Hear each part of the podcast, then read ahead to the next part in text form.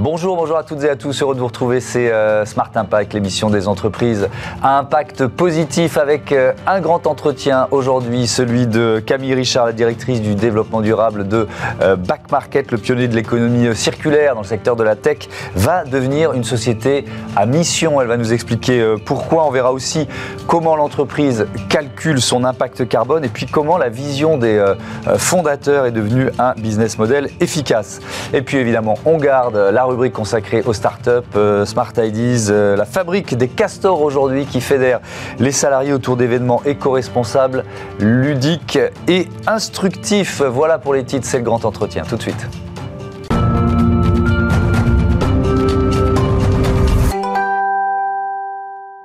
Bonjour Camille Richard, bienvenue. Vous êtes euh, donc la directrice du développement durable de Back Market. Quelques euh, chiffres pour euh, poser le décor en quelque sorte. 650 salariés, vous êtes présent dans 16 pays, 5 bureaux à Paris, Bordeaux, New York, Berlin, Barcelone, plus de 6 millions de clients et 1500 partenaires reconditionneurs, dont 650 entreprises françaises. Back Market qui a été créé en 2014 par Thibaut Hugues Delarose, Vianney et Quentin Le Broustet, ou Le Brouster, je ne sais pas comment on prononce. Euh, c'était des pionniers, on peut dire ça? Oui, complètement. Euh, en fait, ce qui est assez euh, intéressant avec l'idée de back market à la base, c'est que la réparation, le reconditionnement, c'est pas une solution qui est neuve. Ça a toujours existé hein, depuis qu'on fabrique des machines. Et en fait, ça, ça vient d'un double constat d'un côté l'impact de la technologie qui est aujourd'hui euh, assez dramatique pour l'environnement à plein de niveaux et je pense qu'on en reparlera. On va évidemment en parler. Et puis euh, ce constat justement qu'il existait une solution mais qui n'était pas forcément accessible ou compréhensible ou rassurante euh, pour le consommateur. Donc l'idée ça a été de créer une interface qui a permis en fait de mettre en relation mhm. les reconditionneurs avec les consommateurs finaux, nous en fait les citoyens. Leur vision c'était quoi? C'était la confiance, c'est peut-être le mot le plus important? Alors je, pense que la clé c'était ça. C'était comment construire la confiance. Comment en fait on donne euh, confiance aux consommateurs pour aller vers l'économie circulaire, vers la réparation et le reconditionné. Donc notre, notre, notre motto, on va dire, euh, chez Back Market, c'est il n'y a pas de raison factuelle d'acheter du neuf.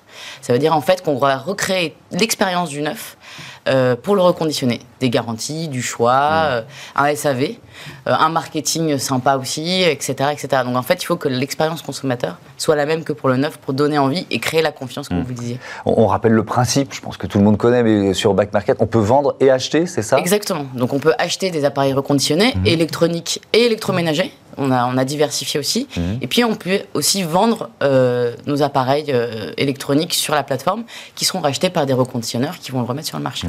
Mais ça représente quelle gamme d'articles de, différents Je sais pas, ça doit être. Ça se compte C'est extrêmement varié. Donc, vous avez vraiment tout ce qu'on va faire sur l'électronique, donc tablette, ordinateur. ça, c'est ce qui est, qui est, le plus évident. Et puis, euh, depuis plusieurs années, on fait aussi de l'électroménager, donc vous pouvez trouver une machine à laver par exemple, mhm. mais aussi euh, des, euh, des, des, aspirateurs par exemple qui sont reconditionnés par Dyson. On a aussi ouvert la plateforme à des marques comme Moulinex, comme Dyson, qui reconditionnent leurs propres appareils et qui les vendent sur Bike Market. Donc on a vraiment une palette d'électronique et d'électrique très large mhm. euh, pour, les, pour les consommateurs. Alors il y a évidemment, et on va y revenir longuement, l'impact positif sur, sur la planète, mais c'est aussi moins cher. Quoi. Enfin, on est en, en pleine période de d'inflation et de tensions très fortes sur le pouvoir d'achat des, Français. Il faut rappeler ça, quoi. Oui, bien sûr. L'idée de Back Market aussi derrière, c'était finalement un peu de démocratiser l'accès à la technologie. Mm. C'est vrai qu'aujourd'hui, euh, on, on, a, on a mis une quantité d'argent dans un téléphone, par exemple, qui coûtait, coûtait un ordinateur il y a quelques années. Et ça peut être une barrière très importante mm. pour les consommateurs sur des produits qui sont devenu essentiel. Aujourd'hui, peut-on vraiment travailler ou vivre dans des sociétés comme les nôtres sans avoir accès à Internet, par exemple hmm. Donc l'idée aussi, c'était de démocratiser cet accès. Puis on va faciliter aussi l'accès, par exemple, aux étudiants en faisant des réductions étudiantes, etc. Et on a une bonne partie aussi de nos clients qui sont euh, dans des situations économiques pas forcément évidentes, hmm. qui vont pouvoir trouver en fait les outils dont ils ont besoin euh, hmm. grâce au reconditionné. Et donc, huit ans euh, après la, création, euh, Back Market devient une entreprise à mission. Pourquoi ce, pourquoi ce choix? Qu'est-ce que ça représente? Alors pour nous, en fait, c'était assez naturel. C'était un petit peu, on va dire, la formalisation de ce qu'était l'entreprise depuis le début, puisque, comme je vous disais, on a l'idée de base était aussi de lutter contre l'impact de la technologie sur l'environnement. Et donc, en fait, on s'est dit, on va formaliser ça, donc en, en, euh, en, intégrant notre raison d'être de cette, cette protection de l'environnement et de, dans, les, dans les statuts légaux de l'entreprise. Mmh. Mais aussi, il y avait une volonté de nous donner aussi un cadre et nous, nous donner un petit peu, un, on va dire, un, euh, un cadre pour, oui, pour la croissance de back market, pour être en fait s'assurer qu'on va toujours poursuivre ce but. Mhm. Et aujourd'hui, notre mission, donc c'est toujours un petit peu long parce que c'est, il faut arriver à englober beaucoup de concepts, mais c'est euh, donner à, tout le, euh, à tous les humains, pardon, le pouvoir de faire durer les machines par la circularité et la réparation. donner à tous les humains le pouvoir de faire durer les machines par la circularité et la réparation. Donc c'est inscrit dans vos statuts. Mais ça change quoi concrètement? Alors concrètement, qu'est-ce que ça change? Donc on a cette cette, mission, elle arrive pas. C'est pas juste une belle phrase qui arrive par-dessus. Euh, on a des objectifs statutaires, donc qui sont des objectifs qui nous permettent de, poursuivre cette mission. Et à ces objectifs sont rattachés aussi des indicateurs qui correspondent euh, à des, réalités très, concrètes de notre activité mmh. et qui vont permettre euh, de aux équipes d'avoir en fait euh, une, on va dire un fil rouge dans leurs activités pour toujours en fait poursuivre cette mission. Donc en fait, on va s'assurer aujourd'hui quand on prend des décisions euh, business, on va s'assurer que ces décisions elles sont en ligne avec cette mission et on va vraiment, euh, on va vraiment débattre et explorer en fait tous les impacts de nos activités pour cette mission. Mmh. si on rentre un peu dans le détail des engagements, encourager la circularité dans l'industrie des technologies, faire du reconditionné le meilleur choix pour les consommateurs, faire prospérer la bienveillance et l'engagement dans, la culture euh, d'entreprise. Euh, je reviens sur euh, la première notion d'encourager la circularité. Votre business, il passe aussi par les partenaires, par ceux qui réparent, reconditionnent les. donc, ils sont nombreux. On a, on a, vu les chiffres tout à l'heure. plus de 1500, 600, 650 en France il faut les, aussi les contrôler. Enfin, vous voyez ce que je veux dire euh, Contrôler les, conditions dans lesquelles ils travaillent, euh, les conditions dans lesquelles ils font travailler euh, leurs salariés. Comment vous réussissez ça? Alors déjà, il y a, y a, des, y a des, des examens d'entrée, on va dire, pour arriver sur la plateforme. C'est en fait, la qualité qui est essentiel pour la confiance justement et regarder très près les, euh, les, les marchands, les, les, vendeurs avant d'arriver sur la plateforme euh, vont être testés par nos experts, hmm. vont avoir un moment en fait euh, où ils vont être on va les laisser rentrer, ils vont avoir des, des quantités limitées qu'ils vont pouvoir vendre pour qu'on puisse suivre un petit peu leur, leur, euh, leur performance et, la qualité qu'ils proposent. Et puis après, c'est aussi un travail, euh, une fois qu'ils sont sur la plateforme, c'est pas juste se dire, bon, bah, ils sont là, allez-y, euh, c'est plus notre problème. Donc vous continuez de, les, les, contrôler de les, accompagner, on leur mmh. donne des retours aussi sur, mmh. sur leur propre vente, sur leur propre performance. Et puis surtout, on développe aussi des services qui sont là pour les accompagner à être encore meilleurs pour leurs leur propres clients, mais aussi améliorer justement leur performance environnementale, leur impact, leur performance sociale, etc. Donc par exemple, on a mis en place un, un service qui est un packaging recyclable pour euh, que les marchands puissent utiliser en fait ce packaging vers leurs clients. On a aussi développé un, un, service qu'on appelait Back Repair, qui est en fait un système de réparateur local pour les clients. C'est-à-dire que si vous avez un problème avec un appareil acheté, pas besoin de le renvoyer vous, avez, vous allez avoir un partenariat avec un réparateur en bas de chez vous qui va vous permettre de, réparer euh, votre appareil. Donc en fait, on crée un écosystème, on les accompagne aussi mhm. pour que justement il n'y ait pas de raison factuelle d'acheter du neuf et que tout soit là dans les mêmes conditions.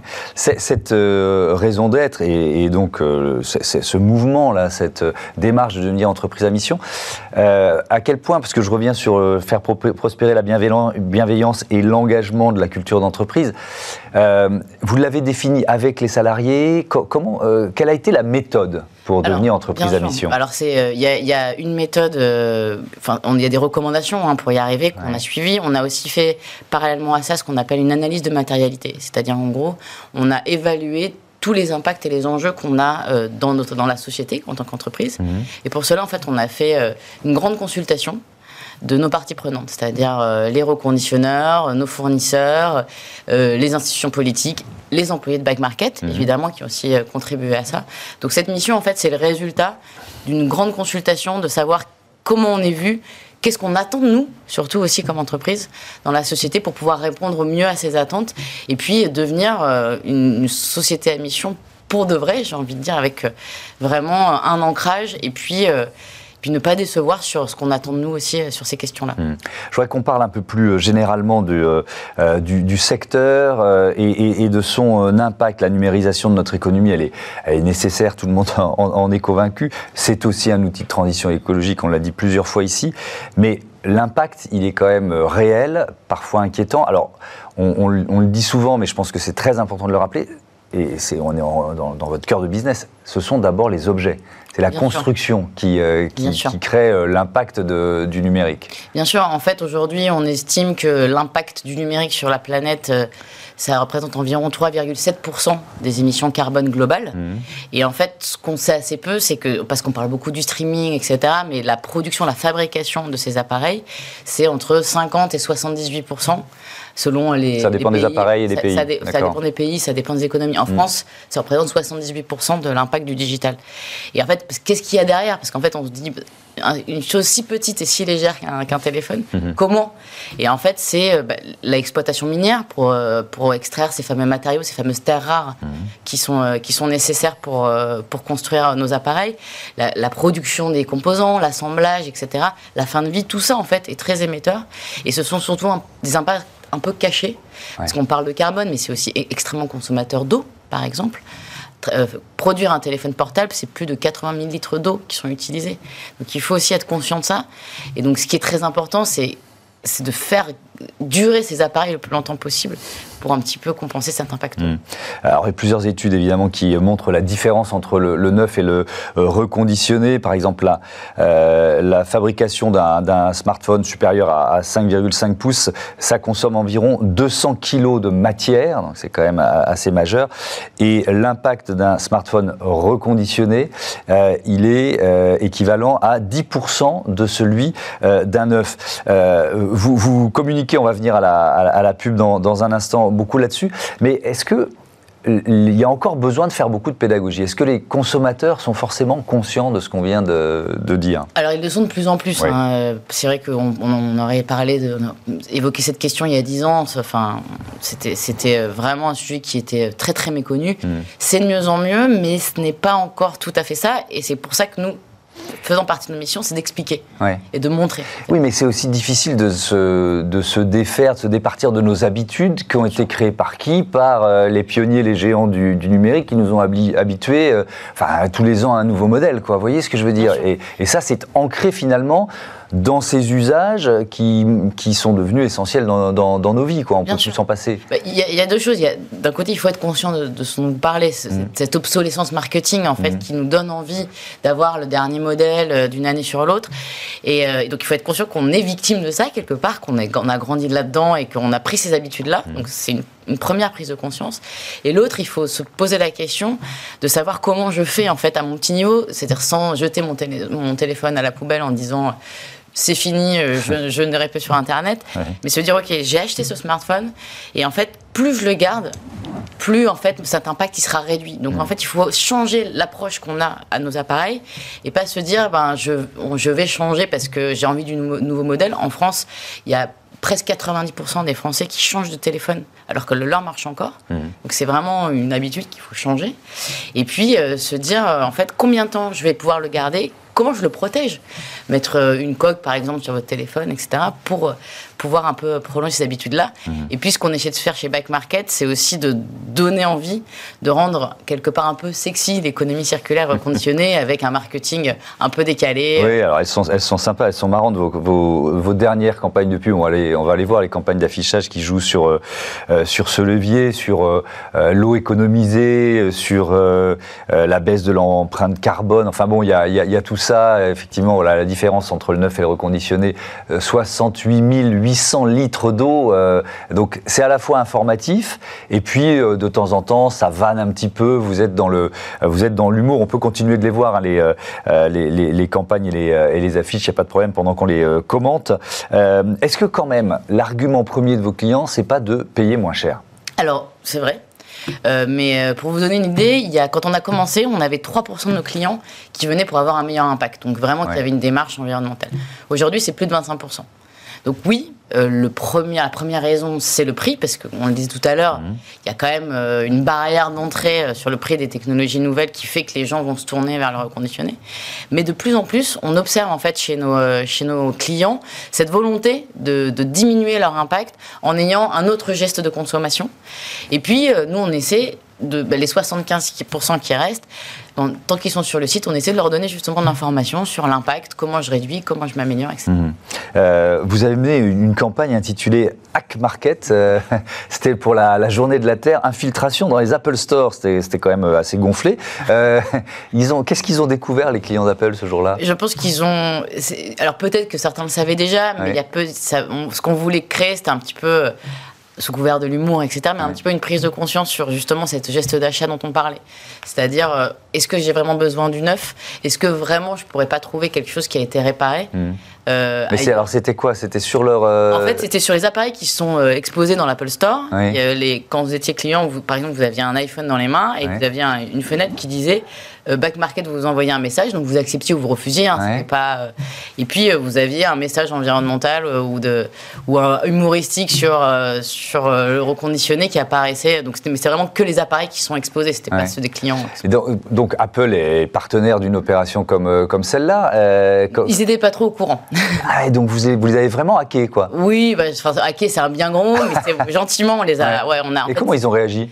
Bah, pour l'instant, ils nous ont rien dit, donc euh, on espère qu'ils ont accepté, ils ont euh, apprécié euh, la, petite blague. vous avez pris un petit risque quand même. On a pris un petit risque, mais c'est un petit peu aussi la philosophie de, de Back Market. On essaie, notre, maître mot, c'est sabotage, donc comment on sabote justement l'industrie de la tech, mm. et puis comment on sabote le marketing, comment aussi on on amène euh, euh, les, citoyens, les consommateurs euh, mm. vers une autre forme de consommation justement par le sabotage.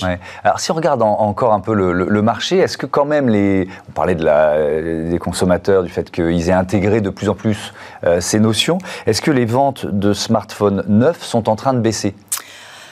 Alors oui, hein, mais vraiment pour l'instant c'est très très léger comme, comme tendance, mais nous c'est ce à quoi on travaille. Aujourd'hui vous avez 80% euh, des, smartphones qui sont vendus qui sont neufs. Donc euh, ça reste quand même. Euh, hmm. Et nous, en fait, notre ambition chez Back Market, c'est de d'arriver à un modèle comme celui de la voiture d'occasion, par exemple. Aujourd'hui, il y a plus de la moitié des voitures d'occasion, des voitures qui, sont des voitures d'occasion qui sont vendues aujourd'hui. Hmm. Pourquoi pas, en fait, j'ai cherché à, renverser cette tendance aussi pour le reconditionner.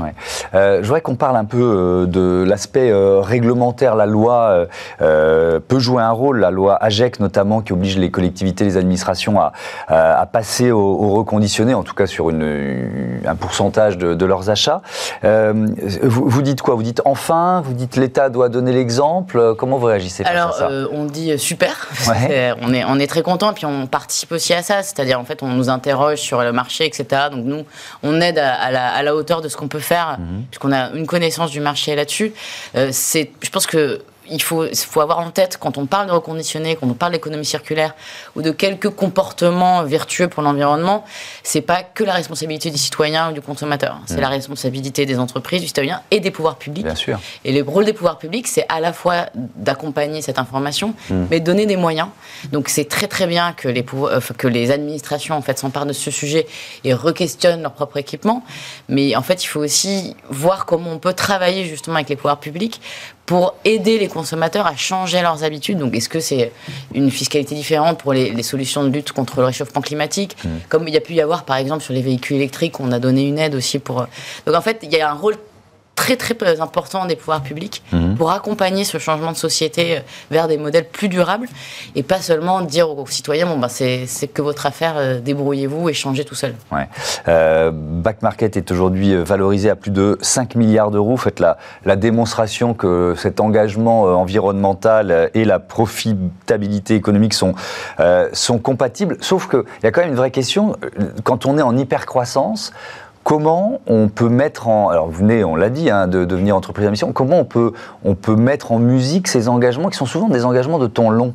C'est deux temporalités qui sont compliquées à, concilier. Vous voyez ce que je veux dire? Exactement. C'est vrai que c'est très, très. Euh, surtout dans mon métier, euh, développement durable, on parle de moyen, long terme et on est confronté donc euh, à, l'hypercroissance et à, l'immédiateté mm. du monde de la start-up. Mais c'est vrai globalement hein, pour le monde des entreprises. Hein. Donc, en fait, comment on fait? C'est-à-dire qu'en fait, bah, on met en place des jalons pour que, à la fois expliquer aux personnes dans l'entreprise euh, comment ça marche, euh, quelle est la direction qu'on veut avoir. C'est ça aussi que sert le statut d'entreprise à mission. C'est mmh. vraiment donner un cap. Et puis, c'est aussi mettre les bons indicateurs en place pour pouvoir surveiller en fait ces impacts, puisque Back Market, comme n'importe quelle entreprise, mmh. a un impact carbone. Donc, Donc vous le mesurez Bien sûr, on le mesure. Depuis, mmh. depuis trois ans, on a mis en place une stratégie carbone. On, est en train de renforcer l'équipe aussi sur ces sujets. On, s'est fixé une trajectoire de 1,5 degré, qui a été, celle qui a été recommandée mmh. par le GIEC. Donc on, est, on se met des grandes ambitions aussi. Après, je dois reconnaître que c'est peut-être plus facile pour une entreprise comme Back Market qui c'est un peu votre, votre cœur de business quoi, exactement que pour d'autres. Donc euh, je dois avouer que j'ai une mission peut-être plus facile que certains de mes collègues. Ouais.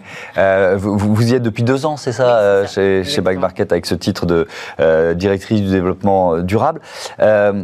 Si vous chez Back Market mais si vous regardez plus globalement ce, ce poste euh, directeur ou directrice RSE, directrice du, du développement durable, est-ce qu'il a profondément changé? C'est-à-dire que euh, est-ce qu'il est devenu plus stratégique dans les entreprises ou pas encore suffisamment, d'après vous? Alors, je dirais qu'on est un peu entre les deux. C'est-à-dire que si vous, pareil, si vous, si vous prenez euh, les entreprises il y a 10 ans, 15 ans et aujourd'hui, ça a énormément changé. Mm. On le voit aujourd'hui, puis il y a même une tension sur le marché euh, du, responsable développement durable. C'est-à-dire que c'est pas si facile de recruter parce qu'en fait, c'est de plus en plus de demandes.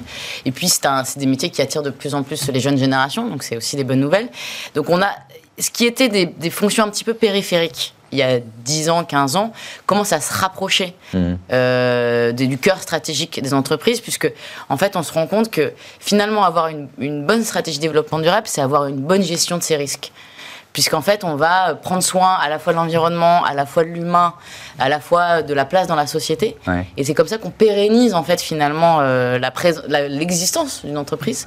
Et, euh, Oui, et puis, et, puis, et puis souvent, alors c'est pas le cas de back market parce que c'est le modèle économique, mais euh, dans une entreprise, c'est lié à la transformation du business model. Bien sûr. La, la, transition écologique. Et donc, il faut forcément que le directeur ou la directrice de développement durable, elle soit, elle ait une vision stratégique et transversale du destin de l'entreprise. Ah, ça c'est certain. Et puis souvent, euh, je pense que vous pouvez aller un peu dans n'importe quelle entreprise. En général, les équipes développement durable sont celles qui connaissent le mieux l'entreprise, puisqu'on on travaille avec vraiment tout le monde. Oui.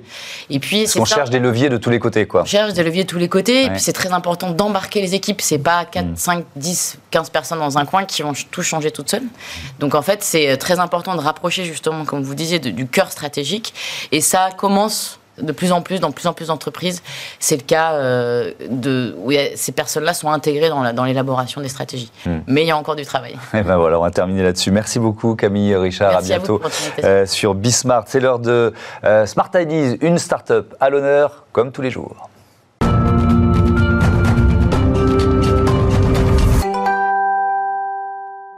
Bonjour Fanny Gestin, bienvenue. Bonjour. Vous êtes la fondatrice de la Fabrique des Castors, créée euh, à Bordeaux euh, il y a deux ans. Euh, avec quelle idée C'est quoi le déclic? Racontez-moi. Alors, le déclic, c'est j'ai toujours été assez engagée au niveau environnemental. Mmh. j'ai passé mon enfance sur un voilier et je trouve que quand on vit sur un petit espace, pas tant que ça d'électricité, d'eau douce, à 5, bah, on, fait, on fait attention aux questions un petit peu de sobriété. Mmh. Après, j'ai travaillé plusieurs années dans des grands groupes et euh, je me rendais compte que de plus en plus, on parlait des sujets environnementaux, ils s'engagent de plus en plus dans les sujets euh, RSE. Mhm. Et je me suis dit, bah alors pourquoi pas proposer des animations pour sensibiliser les collaborateurs à tous ces enjeux-là? Nous, à notre échelle, qu'est-ce qu'on peut faire? Et du coup, au début, j'ai commencé à proposer des ateliers do it yourself en entreprise. Mhm. L'idée était de allier la théorie et la pratique en fabriquant ses propres produits, que ce soit cosmétiques ou produits ménagers. D'accord, donc ça c'est vraiment le point de départ. Euh, et puis euh, évidemment ça, ça, a grandi. Quel type d'événements vous, euh, vous organisez pour les entreprises? Ouais, on organise plusieurs types d'événements. Mhm. Alors les entreprises parfois elles viennent nous voir par exemple pour animer un petit peu le calendrier avec par exemple le journée de la Terre, etc. Mhm. Ça peut être dans le cadre par exemple un midi, on peut faire des ateliers do it yourself. Par exemple la semaine dernière on était avec Kabaya pour faire des ateliers do it yourself en entreprise. Après, beaucoup d'entreprises nous contactent, par exemple, dans le cadre de séminaires euh, où ils veulent euh, proposer des ateliers un petit peu euh, et des team building éco-responsables. Mhm. Donc là, par exemple, on a fait un éco-cluedo sur quatre jours avec Enedis. Un éco-cluedo, racontez-moi. un éco-cluedo, en gros, on s'est basé un petit peu sur le cluedo de base. Je ne sais pas si vous connaissez. Bah oui, évidemment, j'ai joué au cluedo. en gros, ils ont une feuille d'enquête avec plusieurs suspects, des actions suspectes. là, c'est pas un crime tout simple, enfin c'est un crime contre l'écologie. Mhm. Et ils vont avoir des petites énigmes à, à faire sur, euh, sur l'environnement pour découvrir des éco-gestes et progressivement ils vont pouvoir innocenter euh, euh, les, euh, les, personnes suspectes. Et l'idée, c'est voilà, sensibiliser à travers le jeu. Oui, c'est de la pédagogie à, travers, à travers le jeu. Il y a aussi des ateliers zéro déchet. Qu'est-ce que vous proposez aux, aux, entreprises qui sont dans cette démarche? Et est-ce qu'elle est bien acceptée par les, par les salariés? Euh, oui, bien sûr. Bah, alors là, l'idée, nous, nous vraiment, c'est de donner envie de proposer des solutions, très axées euh, solutions, euh, sans, du, sans avoir un discours moralisateur. L'idée, c'est qu'est-ce que nous, à notre échelle, on peut faire? Là, par exemple, hier, on était avec Orange, on a fait un boulgour quiz, c'était des questions sur l'alimentation responsable. Et euh, c'est comment parler d'un sujet un petit peu sérieux de manière ludique et, donner envie. Quoi. Hmm. Alors justement, qui sont vos clients? C'est plutôt des grandes entreprises, des grands groupes euh? Alors on, travaille avec toutes les entreprises en fait, qui désirent sensibiliser euh, leurs collaborateurs aux enjeux environnementaux. Il y a des grands groupes comme par exemple bah, Harmonie Mutuelle, Back Market, etc. Orange bah, que vous venez de citer. Orange. Bah, des boîtes qui ont levé des fonds, par exemple mmh. Back Market, Comine, ou des entreprises qui ont envie de sensibiliser leurs collaborateurs qui sont engagés comme IDCity. Euh, c'est beaucoup des respos com qui nous contactent. Euh, ou des respos RSE qui, hmm. veulent sensibiliser. Est-ce que les salariés sont forcément euh, ouverts à ça? Vous voyez, ce que je veux dire? Parce que, bon, voilà, on est dans, son environnement de travail. Est-ce qu'on a envie de, plonger dans des enjeux RSE, écologiques Est-ce qu'il y a parfois des salariés qui sont réfractaires, tout simplement? Alors, bah, ça peut arriver qu'il y ait beaucoup de team building en fait qu'on fait, c'est imposé. Par exemple, c'est dans le cadre de séminaires, donc ils sont obligés de faire notre jeu. Euh, vu que ça reste un jeu assez ludique, on n'a jamais de personnes. Euh, alors, il y a des personnes qui sont un petit peu réfractaires au tout début, qui sont là, mm, mm, pas très contents. Mhm. Et au final, comme on utilise toujours le ton de l'humour, euh, c'est très ludique. le message, il passe super bien. Mhm. Et à la fin, on leur remet quand même un petit guide zéro déchet qui retrace tous les éco-gestes qui ont été vus pendant le jeu s'ils veulent après à leur tour euh, se lancer un peu plus, aller un peu plus loin dans la démarche. Il y a des escape games aussi, c'est ça? Ouais, alors euh, on a fait plusieurs escape games, un sur la biodiversité euh, où c'est une enquête journalistique. L'éco-cluedo, c'est un petit peu en mode escape game parce mhm. qu'il faut aller progressivement découvrir quel est le coupable. Et, et on a créé il y a plus récemment une chasse au trésor. On a appelé une chasse au trésor. En fait, c'est comment rendre un ramassage de déchets ludique. Donc les collaborateurs vont avoir euh, une carte avec euh, plein d'indices. Ils vont devoir aller faire des défis, par exemple ramasser euh, des déchets ou faire des défis en équipe et progressivement trouver le trésor où il, hmm. est caché. donc vous faites de la pédagogie, on l'a bien compris, destinée aux salariés. Est-ce que le fait de passer par le ludique pour vous, c'est essentiel? Est-ce que vous pensez qu'on apprend mieux quand on est dans un, dans un cadre comme celui-là? Euh, bah, Moi, oui, je, suis convaincue que rendre les choses ludiques, c'est. Pour, en tout cas, pour faire passer le message, je trouve que c'est la meilleure, euh, hmm. meilleure façon. Ça passe en, souplesse, en quelque sorte, en douceur. Voilà. Et, euh, et, ça, passe bien. C'est assez je trouve que c'est beaucoup plus facile de faire passer un, message sous la forme euh, ludique. Mmh. Après, durant nos team building, euh, je garantis pas que les collaborateurs vont tout retenir. Euh, ça c'est sûr. Mais par contre, s'ils retiennent trois chiffres clés, qu'ils retiennent trois éco-gestes, eux, après, à adopter et ramener chez eux, mmh. bah là... c'est gagné. Merci beaucoup, Fanny Gestin. Bon vent à la fabrique des castors. Voilà, c'est la fin de cette émission. Merci à toutes et à tous de votre fidélité. À demain.